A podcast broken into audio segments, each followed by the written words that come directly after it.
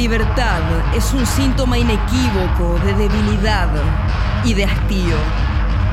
De otro modo sería imposible explicar por qué todos los días se esnifan toneladas de noticias, de realidades aumentadas, de periodismo perfeccionador de cegueras y eyaculador de catástrofes y sodomizador de audiencias.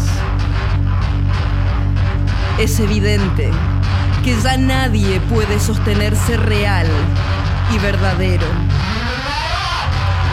Que las formas no memorizan más que la fatalidad de levantarse para ir a laburar. Es silencio certero y fulminante saber que la literatura no sirve para nada. Y a nadie le importa si la literatura sirve o no para algo.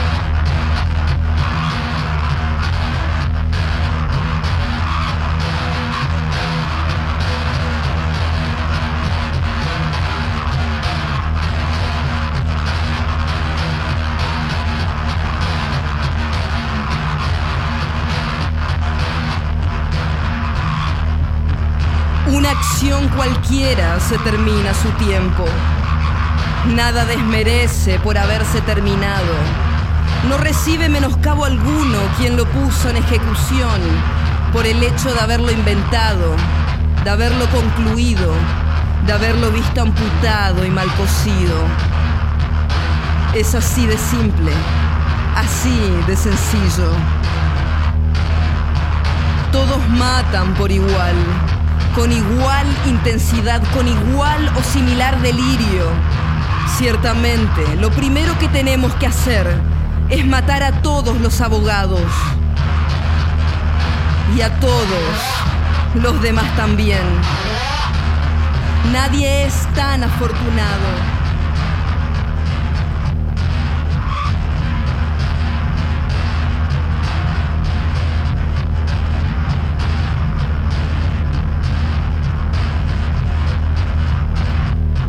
Infinito e insondable es el trancazo del destino. Cuando te lanzar tan desprevenido desde las profundidades, el sablazo amansador de revoltosos y subversivos. Me pregunto cuántas veces más encontraré mi tedio doméstico, desbordado de incongruencias bastardas de noches esnifadas de porros portentosos en flor de sacudidas virulentas. Brota el magma apocalíptico de los mandamases consentidos.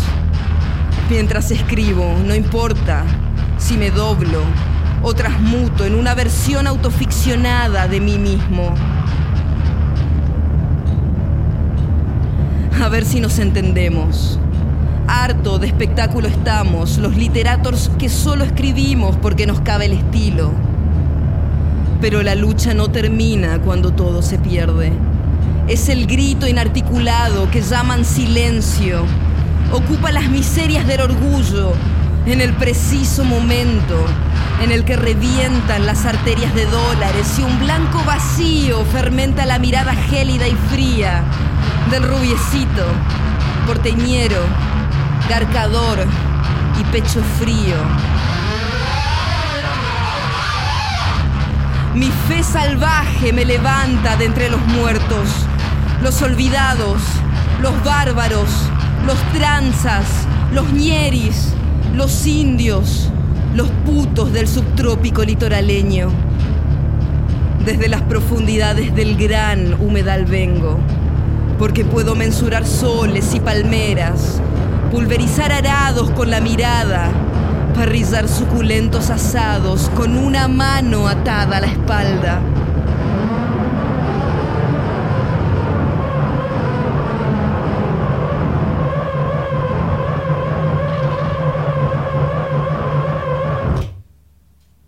Es así de simple, así de sencillo.